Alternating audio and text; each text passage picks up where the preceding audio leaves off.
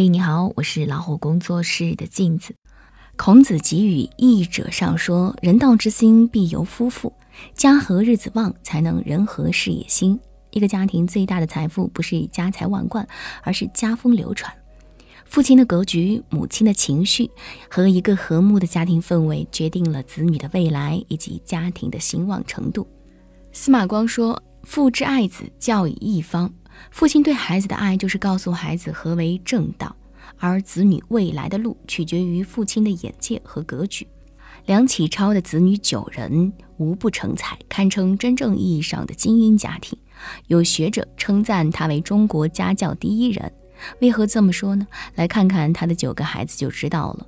长女思顺，诗词研究专家，曾任中央文史馆馆长；长子思成，著名建筑学家，中科院院士。次子思勇，著名考古学家，中央研究院院士；三子思忠，西点军校毕业；次女思庄，著名图书馆学家；四子思达，著名经济学家；三女思义，曾任中国红十字会对外联络部主任；四女思宁，南开大学；五子思礼，火箭控制系统专家，中科院院士。近代名人子女不成才的很多，满门才俊绝不是偶然。梁启超从来都不干涉子女的选择，而是以朋友的身份，用自己的经验为孩子出谋划策，听取他们的建议，并且尽到自己的一份责任。例如，梁思永喜欢考古，但考古专业当时相对冷门，并不被人看好。梁启超却十分支持儿子的兴趣，并安排他就读考古专业。梁启超曾说：“假如有人问我你信仰什么主义，我便答道：我信仰的是趣味主义。”他的这种人生观约束自己的同时，也影响着他的子女。但梁启超也不是完全放任自流，他认为教子之道靠言和爱两个字，理智之言，情感之爱，二者缺一不可。有一次，年幼的梁思永和一位小朋友打架，虽然错不在思永，但是梁启超仍然严厉地批评了儿子的行为，并且问了孩子三个问题：有没有必要打架？怎样与对方和好如初？再碰上这样的事情该怎么处理？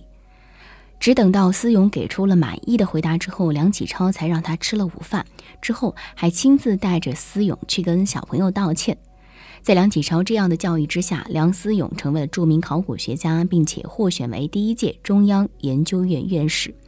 正是因为父亲独有的高度，才成就了一门三院士、九子皆才俊的佳话。人们常说，格局决定结局。一个人的格局不只影响了自己的人生高度，还决定子女的未来。《三字经》上讲：“子不教，父之过。”父亲是家中的一座山，山因行走势，因势走形，一切行皆由山所定。而父亲的眼界和格局就是这座山的风骨，子女之事皆从风骨而来。父亲的格局不是能力和财富，而是为人。他的眼界和胸怀会在潜移默化当中传递给孩子。父亲的格局越大，子女就越出色。鼠目寸光的父亲永远教不出抱负不凡的子女。而母亲的情绪决定了子女内心的温度。有道是“观一人而知其家，观一母而知子之德行”。子女的性格德行，从母亲的身上便可窥探一二。欧阳修的母亲郑氏出生于江南名门望族，她知书达理、宽仁慈爱、贤惠孝顺。欧阳修的父亲在他四岁时就亡故了，家境一落千丈，日渐贫寒。到后来更是房无一间，地无一垄。家中无钱读书，他没有办法，只能自己教儿子。纸笔买不起，便用底草杆在地上写字，代替纸笔教儿子认字。到他年龄大了些，家中无书可读，欧阳修便借书抄写。就这样，在母亲的悉心教导下，欧阳修懂事非常，学习刻苦，成绩也十分优秀。二十三岁便高中进士，被授予官职。为官期间，因为支持范仲淹维持新法，遭到贬职。可是他的母亲并没有气恼抱怨，反而宽慰儿子：“因正义而贬，怎能说不光彩？我们一家一贯贫寒，再来一次也无甚所谓。只要你不要有负担，不放下你的抱负，我就高兴。”正是因为母亲的坚定和温柔，才成就了北宋卓越的政治家、文学家、史学家欧阳修。古人云：“孝廉出于寒门，圣贤在于母教。”母亲的言行对子女有着巨大的影响。有报道称，从人类演化的角度，女性的情绪能量远远超过男性。母亲是家庭的灵魂，母亲快乐则全家快乐，母亲焦虑则全家焦虑。母亲的情绪是家庭的氛围，子女的内心会受家庭氛围的影响。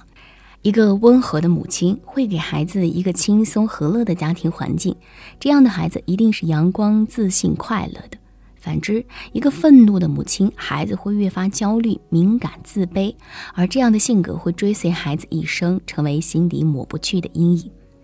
母亲想要孩子乐观自信，那么要自己先乐观自信；想要孩子敏感自卑，那么就放任自己的情绪不稳定吧。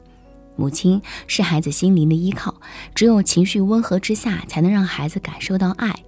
正如古人所言：“闺门乃圣贤出生之地，母教为天下太平之源。”最好的家庭教育离不开母亲，而母亲最佳的教育离不开母亲的情绪稳定。《颜氏家训》中说：“人在年少，神情未定，所以款暇，熏自陶染，言行举动无心于学，潜移默化，自然似之。”是说人的性格和思想会在不知不觉受到影响而发生变化，环境会影响人的言行举止。